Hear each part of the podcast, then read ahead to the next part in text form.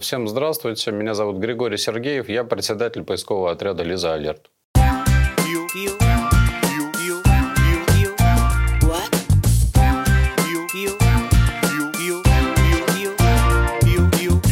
Какой случай из вашей практики поиска пропавших людей самый удивительный? Есть шаблонные вещи, которые убивают детей в России. Это ямы канализационные, э, выкопанные э, канализационные люки, которые оказались открытыми. И иногда это длительный достаточно поиск, пока не обнаруживается то самое отверстие в земле, которое сделали люди для э, собственных сервисов, которое убило ребенка. И всегда у нас в алгоритмах сейчас проверка всех вот этих мест. Каких-то при помощи спасателей что-то откачивают, что-то э, куда-то опускаются, просматривают. Э, добровольцы отсматривают сверху моменты возможного подхода, открытые, закрытые, и ну, светят внутрь фонарем, но сами не спускаются. Мы в таких местах, к сожалению, не раз, не два находили погибших детей. А, на прошлой неделе была ситуация, которая совершенно иначе развивалась, как потом выяснилось, но именно в сельском туалете был обнаружен живой ребенок. Э, это для нас была удивительная ситуация. Я очень надеюсь, что у нее все будет хорошо. Удивительно, что живая. Эм, хотя выяснилось, что оказалась она там не потому, что она туда как-то провалилась. Бывает, когда вы совершенно не верите в то, что человек останется жив, и вы продолжаете качественно, очень тщательно работать, но уже там пятые, шестые, седьмые сутки поиска, и нету ну, ощущения, что мы, мы найдем живого человека. Случай, который меня многому научил, когда под э, Звенигородом несколько лет назад мы искали пропавшего человека в лесу. Искали несколько дней. А нашли его в его э, родном населенном пункте в кустах лежащего, очень недалеко от штаба. Но таким образом лежащего, там какие-то навальные стройматериалы, какой-то мусор, и таким образом лежащего, что обнаружить его было крайне сложно. Но э, вот, э, вот такое бывает больницы не знают, э, не сообщают о неизвестных пациентах. В Москве есть бюро регистрации несчастных случаев и база неизвестных пациентов. Эм, в базе процентов 10 случаев бюро регистрации, ну, может, там побольше, конечно. Но далеко не все. Далеко не все. По России в большинстве мест нету и этого. Эм, между собой регионы вообще никак не взаимодействуют на эту тему. Э, в итоге получается, что вот мы с вами разговариваем, и в этот момент огромное количество людей из тех, кто числится пропавшими, сейчас лежат в стационарах, но никто про них не знает. И родственники ищут, и полиция ищет, добровольцы ищут. Как на характере человека отражается работа в поисковом отряде? У него появляется такой юмор, за который э, перед другими чужими людьми, наверное, стыдно. То есть мы осознаем, что некоторые наши шутки выглядят странно, но это связано с э, некой системой адаптации да, к ситуации. У человека расширяется э, кругозор, у него появляются знания в абсолютно новых областях, у него появляется вокруг э, команда, на которую можно э, положиться в самых необычных ситуациях. И человек, который занимается поиском, неожиданно должен все знать про то, как искать людей, э, должен знать, э, как организовывать поисковые мероприятия в природе, в городе, особенностях разных состояний людей, связанных с их здоровьем психическим и здоровьем физическим, об природных явлениях, радиосвязи, навигации, картографии – общих физических данных человека, взаимодействия между людьми, организации процессов, менеджменте и так далее. Представим себе любую работу. Инженер какой-нибудь или сотрудник там, в офисе, там, не знаю, в Яндексе у вас человек работает, э, а тут его погружают в мир кинологии достаточно глубоко. Некоторые очень увлекаются новыми областями и получают там э, уже глубокую специализацию. У каждого есть э, свой поиск, который как-то поломает сознание. Это не обязательно будет поиск маленького ребенка. Не обязательно. Но маленький ребенок, естественно, намного Э, больше проникает в глубину нашего сознания, чем другие люди. И у каждого поисковика, который долго в отряде, рано или поздно будет такой поиск, который нанесет ему травму. Потом он будет не один. Потом организм адаптируется.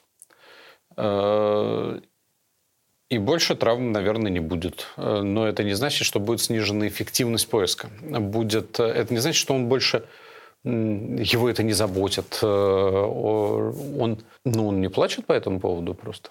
Ну, девчонки все время плачут. Это же, и именно они и являются, собственно говоря, основой отряда. Э, тем, что двигает нас вперед и заставляет работать эффективно.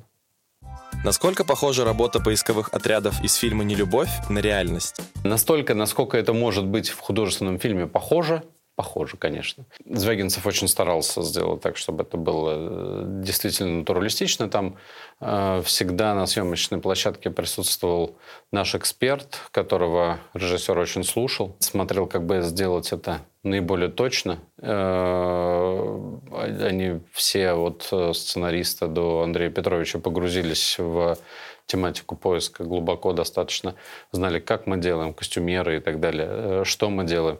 Актеры были у нас на поисках. Они прекрасно понимали, что они делают. Из-за этого получилось, конечно же, натурально. Какие-то кадры для того, чтобы они были естественные, э, чтобы они были с художественной точки зрения, э, чтобы вам они больше понравились, наверное, они ну, не совсем натуральные. То есть скорость прочеса у нас ниже. Эм, там, количество людей в каких-то сценах у нас было бы другое, но э, смысл, да, передан абсолютно верно. Как часто фейковые или ложные запросы о поиске приходят в Лиза Алерт и затрудняет ли это работу? Не сильно затрудняет работу. У нас хороший фильтр на входе э, из опытных людей. Э, все абсолютно заявки приходят в э, операторам горячей линии. Э, то, что не приходит оператору горячей линии, приходит на сайт в качестве заявки. И очень редкая ситуация, когда мы сами нашли объявление, э, ну, какой-то там, не знаю, э, интернет-повествование э, о том, что там-то, там-то пропал человек, а у нас об этом ничего нет.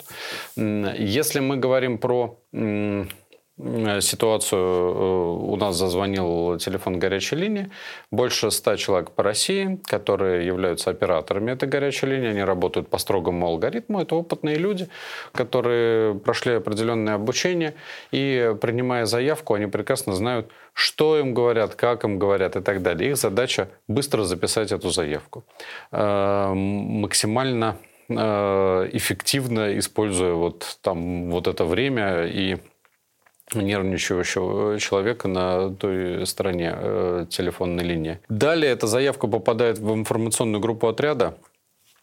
Люди оценивают, насколько это э, адекватная ситуация. Более детально связываются с заявителем.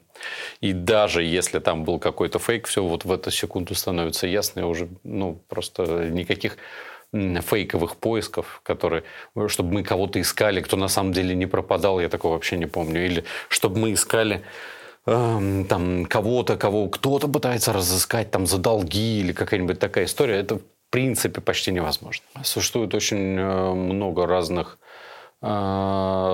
намеков на то, что что-то идет не так. Э, базово мы определяем насколько человек... Э, эм, если человек не подал заявление в полицию, у него есть, э, возможно, какая-то мотивация скрывать этот поиск от полиции. В таком случае а, почему именно мы должны им заниматься. То есть для нас проверочным фактором является заявка в полицию. Мы, взаимодействуя с полицией, выясняем, а, что они знают по этому поводу, что они думают по этому поводу, разговаривая с родственниками и так далее, мы собираем какую-то первичную информацию и э, на этом основываемся. Поэтому ну, на каком именно? Оператор просто принимает заявку. Он сейчас не, при... он не делает вывода, он заявку принял. И он может поставить э, комментарий. У нас есть база ведения поисков, и вот в нее эта заявка упадет. Он может оставить свой комментарий, что по его мнению это фейк. Но это ничего не будет значить. А вот дальше, э, когда это упало в информационную группу, дальше пошла аналитика. И тут ну, все может быть по-разному, смотря что там написали. Как помочь родителям потерявшегося ребенка, пока его ищут? Тяжелый вопрос. Эм, родители – это те люди, которые э, наиболее э, глубоко могут погрузиться в поиск и дать поиску максимальной энергии. Добровольцы, движимые вперед, в том числе желанием родителей найти. И инертные родители тушат немножко добровольцев, а очень энергичные родители заставляют двигаться вперед даже тогда, когда нет сил. И зачастую э, родители – это как раз те люди, которые находят ребенка. Вспоминаю случай в Ленинградской области, когда эм, девочка пропала в лагере, где занимались спортивным ориентированием. Э, было холодно, э, снег, и девочка пропадает, всю группу э, уводят в лагерь. Э, по каким-то причинам девочка отстает от этой группы, и э, приезжают ее родители, приезжает поисковый отряд «Экстремум», поисковый отряд «Лизалерт», МЧС, полиция, очень много людей, много подготовленных людей. Но находят девочку родители, потому что они очень замотивированы. Эм, родители, которые участвуют в поиске, они целиком заняты эм, и тратят свое время правильно. Эм, сложнее всего, когда поиск длинный, заставлять себя спать, ну, потому что невозможно, а надо. Потому что нужен свежий э, и быстрый ум, возможность быстро отреагировать правильно на какие-то на какие-то действия. Если есть э, какие-то знакомые психологи, наверное, это тоже правильно, потому что ситуации самые разные.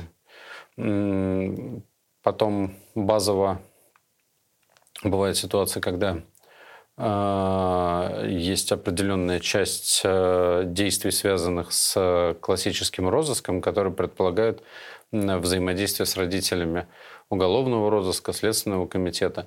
И э, это тоже затратит часть времени.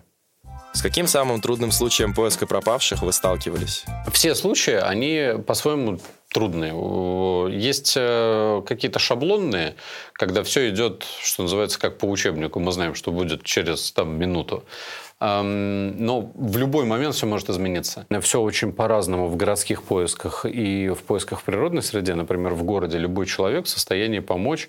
Увидел э, старика э, с который не помнит, куда ему, или, например, помнит и говорит, мне там надо в какой-то район, называет район. Человек понимает, что так, тут надо на троллейбус его посадить, ведет его к троллейбусу, сажает на троллейбус, платят за него, чтобы его там не выгнали из этого троллейбуса. И вроде как совершил доброе дело. И этот дедушка едет в тот район, в который он хотел. Когда мы приедем искать этого старика, мы приедем искать в район пропажи. Э, если нам повезет, то мы из опроса родных выявим, что он стремился вот в тот самый район. И тогда, возможно, мы будем искать здесь и в том самом районе. И будем отсматривать все маршруты по возможности, опрашивать их или пользоваться современными методами, вдруг там камер в троллейбусе, которые удастся посмотреть. Если говорить про лес, там никого нет. Там есть только человек, деревья, ну или там поля.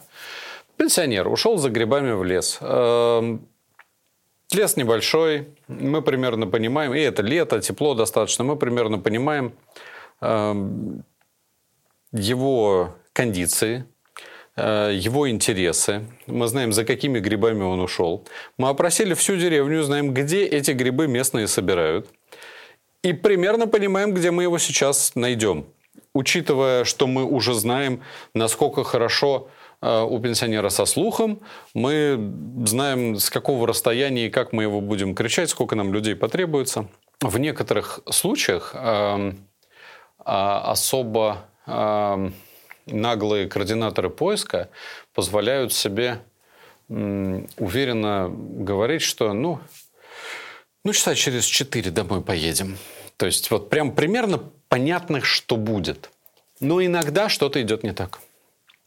Иногда мы ошибаемся в нашем плане. И вот когда ты что-то делаешь 50 раз, 100 раз, 200 раз, 300 раз, примерно одно и то же, у тебя ощущение знания об, об, об вот этом действии, оно очень меняется. Вначале ты знаешь все, но сомневаешься. Ну, ты очень интересующийся, но сомневаешься. Потом ты накапливаешь такую базу знаний, при которой у тебя исчезают эти сомнения. Ты просто знаешь все. Ты знаешь, где пропавшая бабушка. Ты знаешь, в какой части леса пропавшая бабушка. Потом ты сталкиваешься с ситуацией, при которой пропавшая бабушка оказывается где угодно. И несколько раз она тебя удивляет. Эм, и в итоге вы приходите к такому соглашению с собой, когда не надо быть настолько смелым. И координаторы с большим опытом, они сталкивались там со всеми ситуациями. То же самое про старших поисковых групп и так далее. Какие самые распространенные ошибки допускают люди, которые пытаются найти пропавшего человека? Давайте начнем с заявителей. Эм, страх и э, стыд, который не позволяет сообщить вовремя о пропаже. Эм, отсутствие откровенности туда же, когда э, история о красота семьи, красота э, ситуации, то есть никто не должен выглядеть плохо важнее, чем то, что сейчас происходит. Человек до конца не верит, что то, что сейчас происходит, вот то, что человек пропал, это очень серьезно.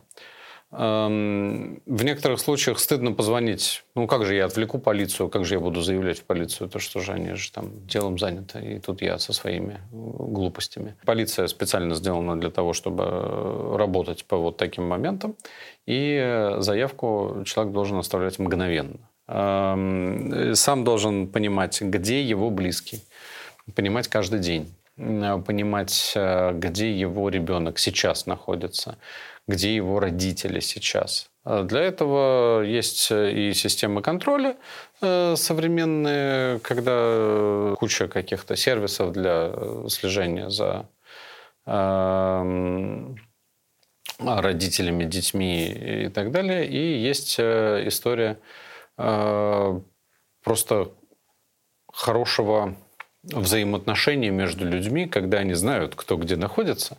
Ну и чем больше э, дружит семья, э, тем э, будет проще искать. В ходе самих поисков э, ошибки допускают э, неподготовленные, э, неподготовленные люди, которые занимаются либо организацией поиска, либо либо самим поиском. Представьте себе, например, природную среду, какой-нибудь лесной массив, в котором разные группы граждан на разные голоса э, кричат имя пропавшего, друг о друге не знают, что они там находятся, и слышат, что кто-то где-то кричит, они все время бегают проверять, а кто же там кричит. И в итоге это такая совершенно бессмысленная работа, и, к сожалению, это вот пока такой базовый уровень, с которым мы сталкиваемся во многих местах. И он, конечно, очень злит. Количество ошибок, которые можно осуществить в ходе организации поискового мероприятия, ну, просто-таки запредельные. Можно, например, э, просто совершенно неправильно и неграмотно э, с э, ребенок, например, с аутизмом, а его кто-нибудь там обступает, хватает, он к этому совершенно не готов надо быть очень тонкими, корректными и, и понимающими, кого мы ищем и как мы ищем. Поиск – это много, а, многофакторная, очень сложная штука, и чем а, глубже в нее погружается со временем своей жизни отряд, тем качественнее, конечно, он работает и тем, тем а, эффективнее результат. А эффективность результата – это не только найденный живой, это найденный живой э, малым количеством сил. Наша задача – как можно меньше потраченных калорий. Таким образом мы успеем больше поисков за то же время. Ну, то есть просто распределим усилия людей. Мой близкий знакомый пропал больше двух лет назад. Возможно ли его когда-нибудь найти? У нас э, есть такой термин в России – утрата родственных связей. Если это такой случай, то, конечно, возможно. Бывает, человек там память потерял. У нас есть история в отряде, когда есть история поиска, когда человека нашли спустя более чем два года. Пропал в Москве студент. Пропал в Москве, потом э, разговаривал с родными по телефону. Был обнаружен его... Э, мы шли по возможным свидетельствам рядом с Курским вокзалом, потом в Туле, потом нигде.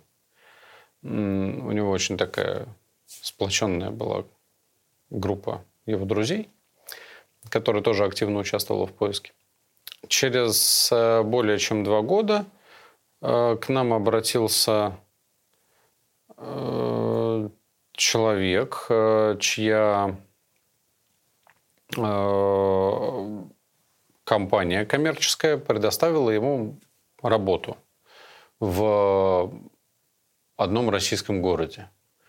Парень не помнит про себя ничего, и он заинтересовался, кто это, и захотел ему помочь.